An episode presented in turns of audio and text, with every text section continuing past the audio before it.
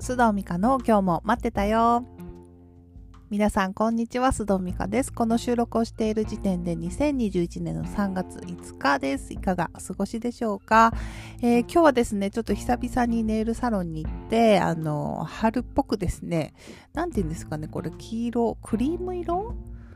まあ、あのパステルカラーの黄色のネイルにしてきました。あの私普段赤が好きであの真っ赤なネイルをよくしてるんですが、まあ、春はねやっぱちょっとなんかこうパステルカラーしたくなりますね。なんか気分転換になってすごく良かったです。えー、今日も皆さんにとって少しでも気分転換になるような時間をお届けしたいと思いますのでどうぞ最後までお付き合いください。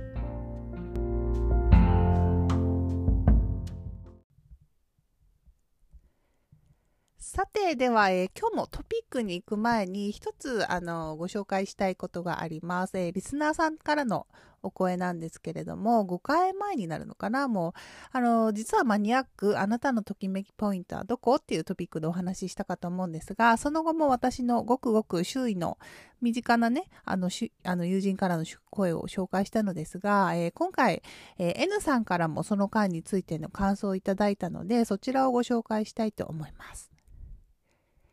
えー、遅ら遅ればせながらワクワクするポイントを考えてみました。長くなるのですが、ご報告したくメール差し上げます。えー、私は中学、高等学校と国語や書道を教えていました。そこで楽しかったのは生徒の文字を読むことで読書感想文は大好物書道の添削も好きでした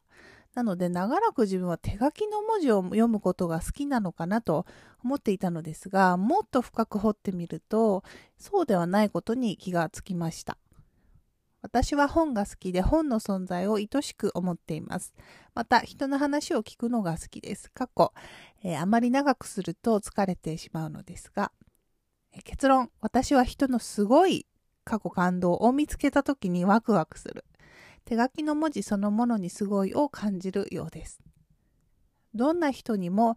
すごいことがあると心から思っていて、世界を褒めまくりたいという願望があるようです。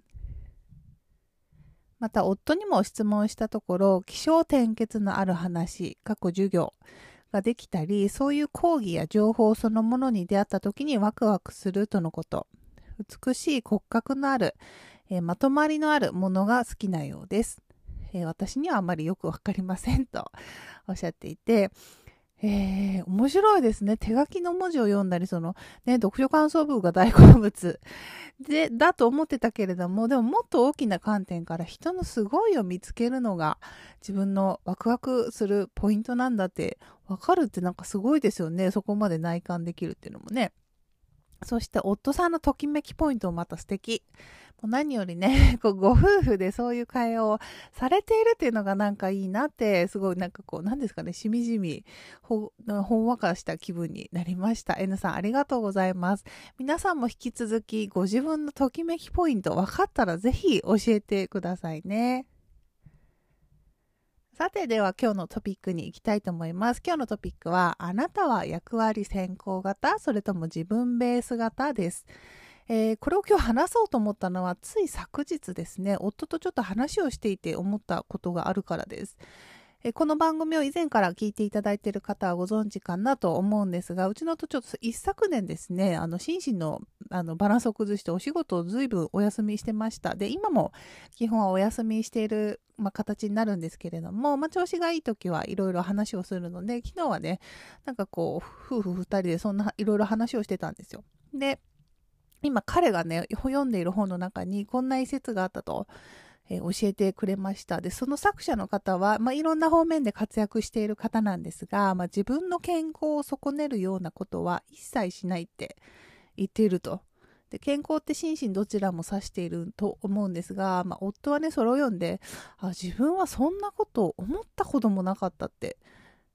感想を私に教えてくれたんです。で、私が思ったのは、あ、なるほどねって。なんかずっと一緒に私彼といるし、か音のそういう部分もよく分かっているつもりだったけど本当に 私が思っているよ思っているよりもずっとなんかそういう感じだったんだなって思ったんですよね。まあそういう感じっていうのもあのなんだろう役割に引っ張られるというか自分に与えられた、まあ、自分が選んだものもあると思うんですが、まあ、その役割を果たすのが第一で、まあ、自分がそれをすることでどうなるか例えば健康がどうなるかとか、まあ、どんな状態どんな気持ちになるかとか考えないできた人なんだなっていうのをなんかこう改めてね 思ったというか。で私はあの過去にやっぱり健康損ねたり思うようにこうなんか生きづらいと思った時に自分をよくよく見つめてですね私はやっぱり自分自身の心身と魂の健康がもう一番大事そして幸せに生きるのが一番大事だから私はそれを一番にしようって思った時があったんですよね。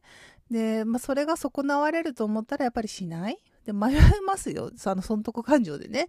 で、あの、引き受けちゃうことももちろんいっぱいあるんですけど、まあ、特に仕事とかね、親しい人に何か頼まれたら、迷うけれども、あ、やっぱりこれ、自分がこれをすることで、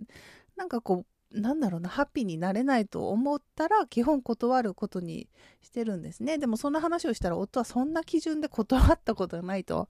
でも特に仕事はもう役割として嫌でも引き受けるって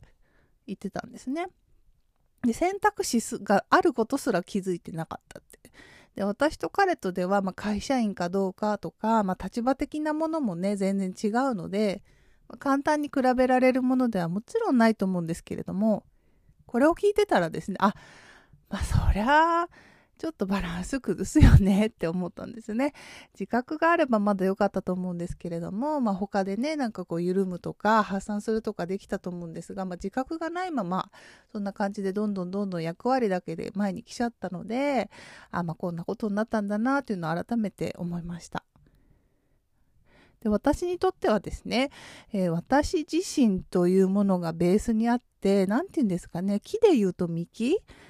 があってですね、例えばま仕事する自分とか、まあ、妻とか母とかって、まあ、あくまで幹じゃなくて枝葉の部分なんですよね、私にとって。で、イメージ的にはもう業務と思ってて、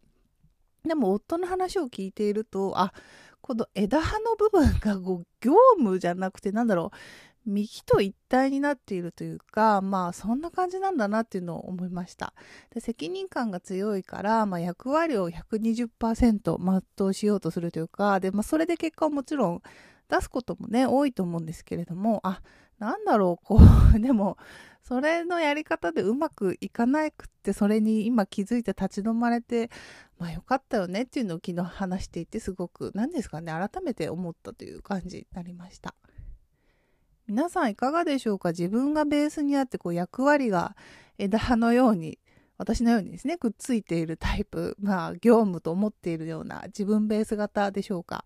それとも役割を全うするのがま優先されるタイプ、まあ、役割先行型ですかね。多分人によって居心地のいい方が違うと思いますしその割合とかね。あとはもう何でしょうか？ライフスタイルとかまあえー、人生のそのフェーズで違うと思うのでどちらがいいとは一概にはもちろん言えないんですけれども自分が今居心地よく生きられるのはどっちなのかなっていうのを一度ぜひ皆さんも考えてみていただきたいなと思いました。さて、では今日も最後にお化け話をして終わりたいと思います。えー、相変わらず、あの、ちょっとハーハー言いながら収録していて大変申し訳ないんですけれども、えっとですね、皆さん、あの、ポテチ好きですか？あの、ポテトチップスの類って、あの、何ですかね、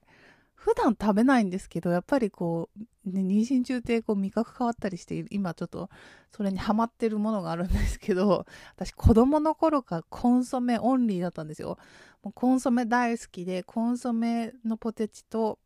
あと牛乳みたいな感じが大好きだったんです。この牛乳をね、合わせるところに共感してなかなか共感してもらえないんですが、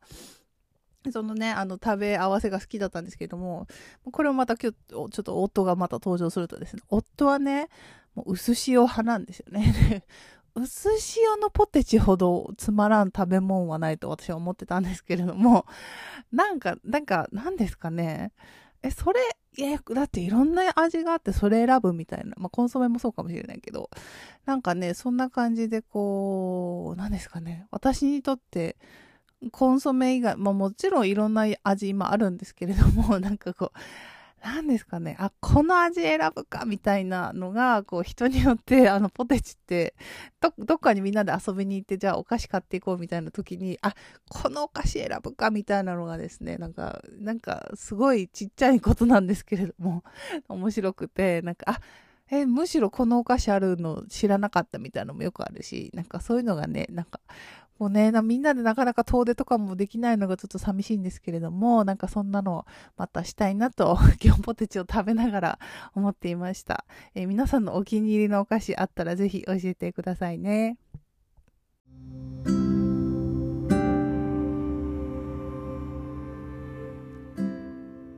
それでは今日も最後までお付き合いいただきありがとうございました。次回のエピソードでお会いしましょう。さようなら。